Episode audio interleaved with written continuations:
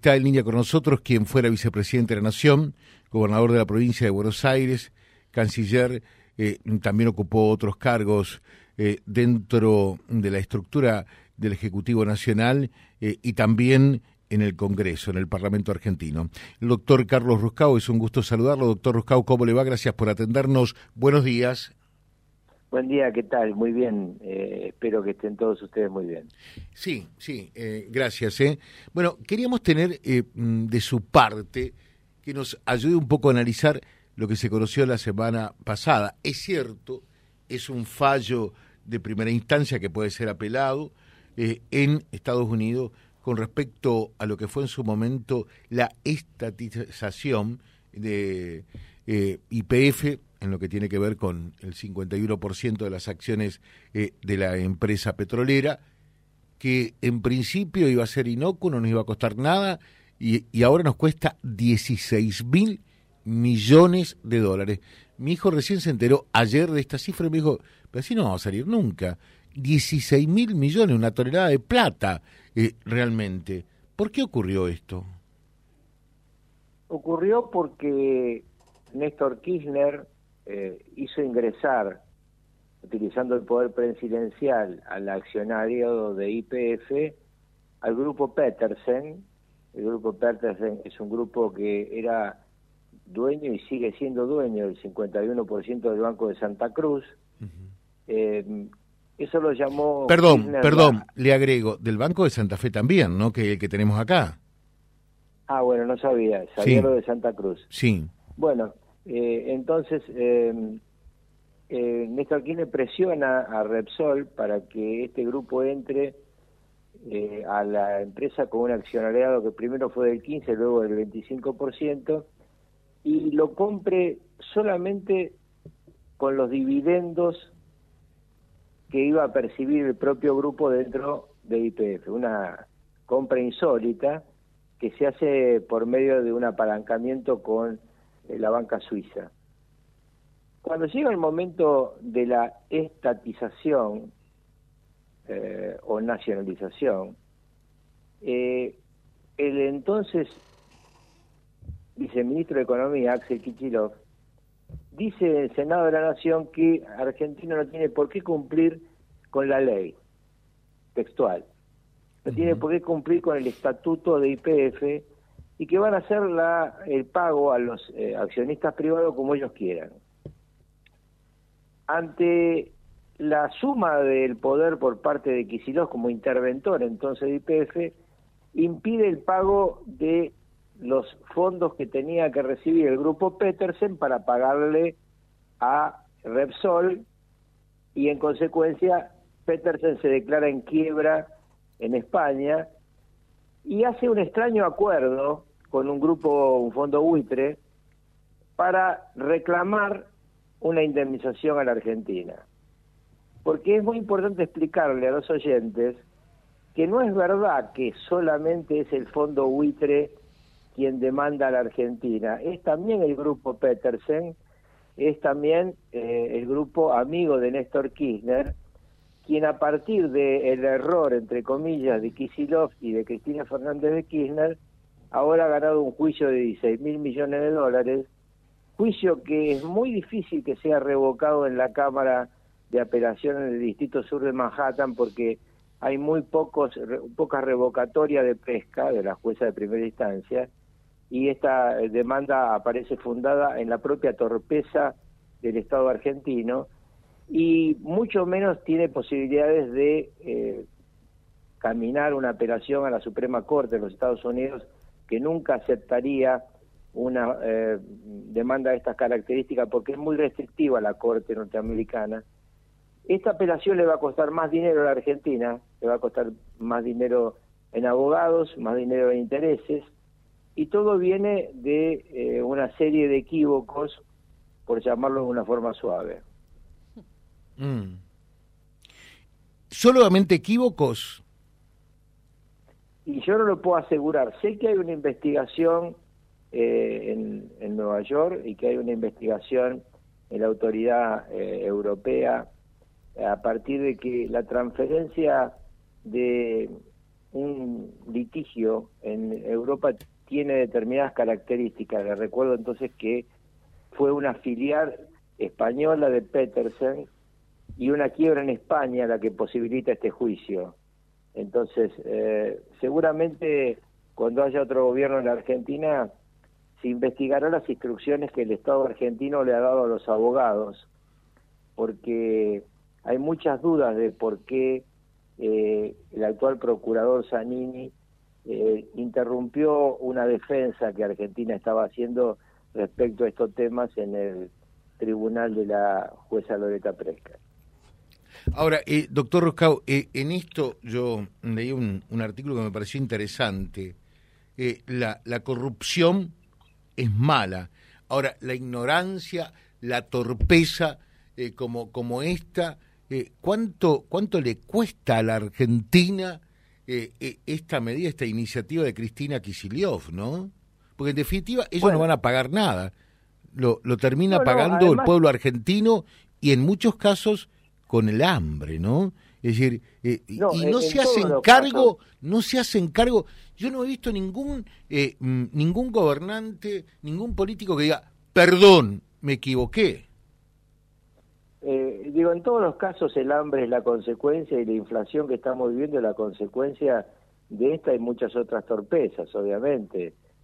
Argentina durante el kirchnerismo ha destruido la moneda nacional, ha puesto el país al borde de la hiperinflación, que como estamos ahora, porque ahora van a dar los índices y los índices dirán 10, 11 o 12, pero todos sabemos que en el supermercado, en la feria, en la carnicería y en la verdulería, el último mes las cosas de alimentos, y ni le digo en la farmacia los medicamentos, aumentaron más del 20%.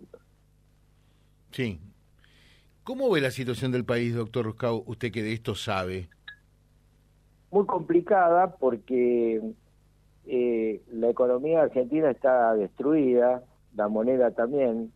Eh, estamos, según informes de los auditores del Fondo Monetario Internacional, 15 mil millones, perdón, 14 mil millones de dólares de reservas negativas. Cuando usted se habla de reservas negativas, es que uno no sabe de dónde están sacando los dólares eh, y estamos, digamos, el fondo le prestó a la Argentina después de, de las rogativas de masa el dinero necesario para pagarle al fondo, a los chinos, a la CAF y a, a los cataríes, pero no para solucionar ningún problema del país. Y yo veo el camino a octubre y de octubre a la entrega del poder eh, mucho más complicado que hoy, desgraciadamente. ¿no?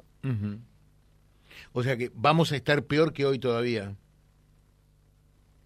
Sí, porque a la crisis económica profunda se suma esta extraña contradicción de un ministro de Economía que también es candidato y que entonces, por un lado, tiene que hacer lo que hay que hacer, por el otro lado no lo hace porque quiere eh, repartir plata para ver si puede mejorar su situación electoral.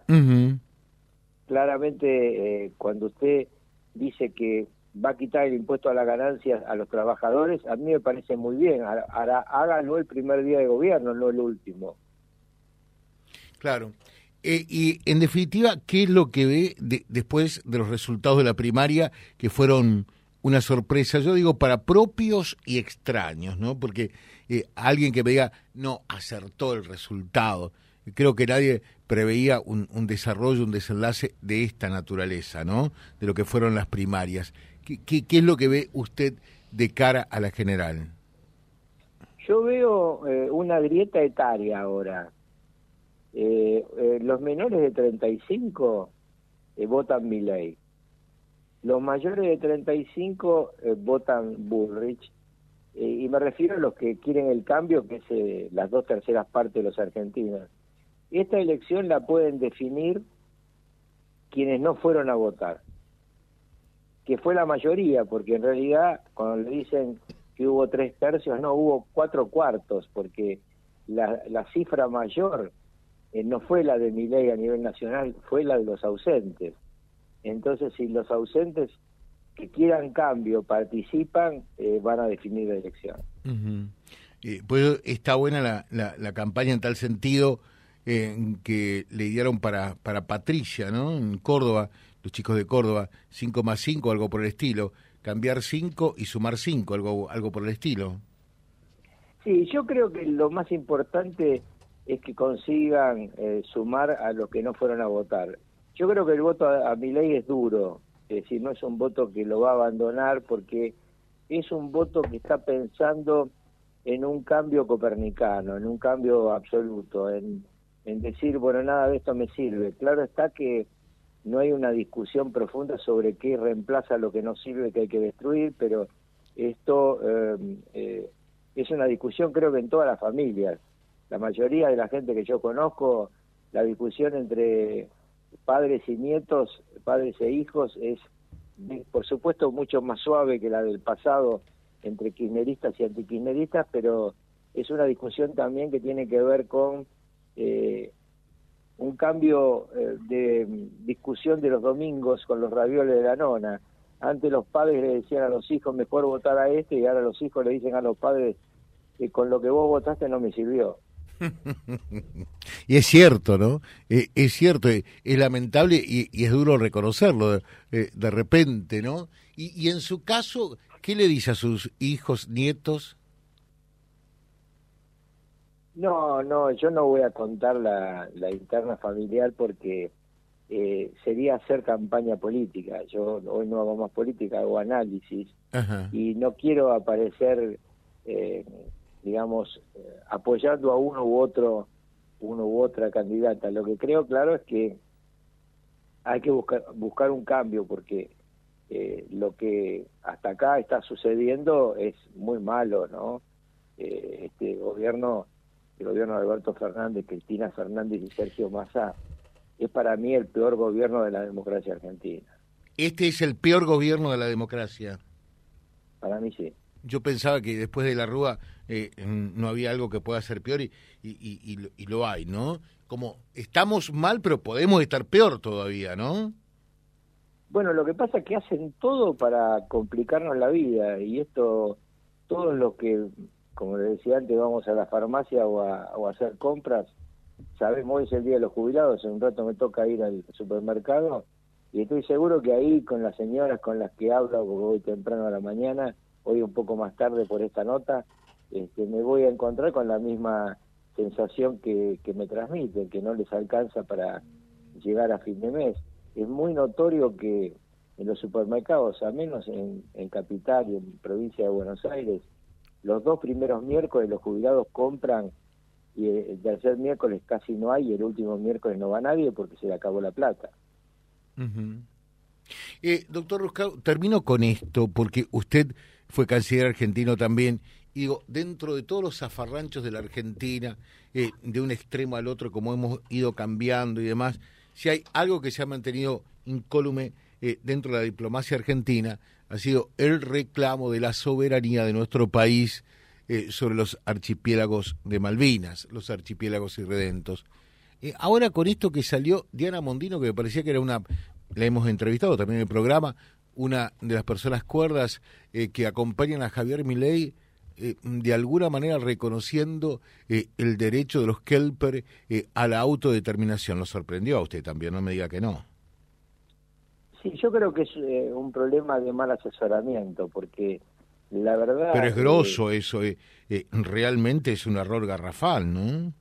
Sí, sí, la palabra que siempre hemos utilizado en todos los foros internacionales, yo hablé dos oportunidades en Naciones Unidas sobre el tema Malvinas, en el proseño de, de Naciones Unidas, siempre hemos dicho que una vez de vuelta a las eh, tierras que pertenecen a la República Argentina, se iban a respetar los intereses mm. de los isleños, no los derechos, porque los intereses significa reconocer que tienen ahí propiedades, que han invertido, etcétera. Pero los derechos implicaría, como usted muy bien acaba de decir, habilitar un proyecto de Falkland Republic, que es el plan B de los británicos, eh, que tratan esta cuestión como si fuera una cuestión de descolonización. Esto no es descolonización, esto es como fue Hong Kong, la devolución de un territorio a un país al que se le usurpó. Perfecto. Doctor Ruscado, como siempre es un gusto eh, saludarlo y hablar con usted. que tenga un muy buen día. Gracias por estos minutos que nos ha dispensado. ¿eh? Al contrario, un placer para mí, hasta siempre. Gracias. Eh, fue vicepresidente de la Nación, eh, fue gobernador de la provincia de Buenos Aires, fue ministro durante varios periodos, canciller entre otros, ministro de Trabajo también, charlando con ustedes, charlando con nosotros aquí en la mañana de Vía Libre, que replicamos naturalmente en vialibre.ar, nuestro diario digital www.vialibre.ar, nuestra página en la web, en Face, Instagram y YouTube. Vía Libre Reconquista.